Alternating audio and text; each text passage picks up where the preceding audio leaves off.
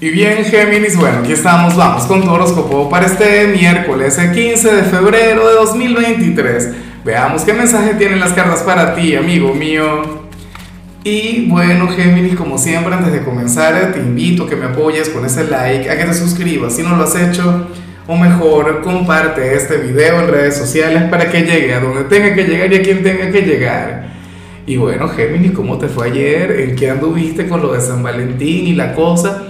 Oye, si supieras que, a ver, por lo positivo o por lo negativo, que en algunos casos pues a lo mejor no te lo pasaste de maravilla o no fue el mejor San Valentín de la vida, tú serías aquel quien para, o sea, a lo mejor llegaste a este compromiso anoche o en todo caso hoy te lo vas a proponer y me parece genial porque tú eres aquel quien va a estar pensando que, que ya el año que viene no puedes estar así que ya el año que viene. Y yo sé que es una fecha insignificante, es una fecha de la que mañana nos vamos a olvidar, vamos a estar claros, oye, pero esto tú lo deberías anotar.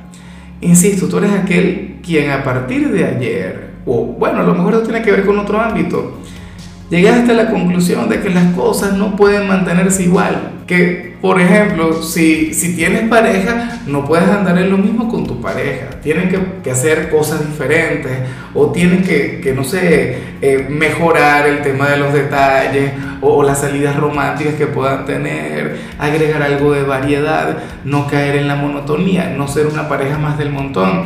Y, ese pensamiento o esa reflexión es propia de los de tu signo. Recuerda que tú eres muy creativo, que tú eres un signo de aire. Em, si por ejemplo estás soltero, ya vamos a ver qué hay al final para cada ámbito, ¿no?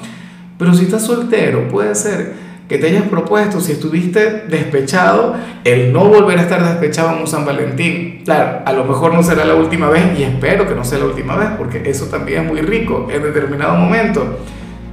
Pero bueno, no quieres volverla a pasar como lo pasaste anoche, inclusive si estuvo bien. Eso está chévere. Es más, yo te digo una cosa, yo no soy de Géminis, pero yo estoy de acuerdo contigo.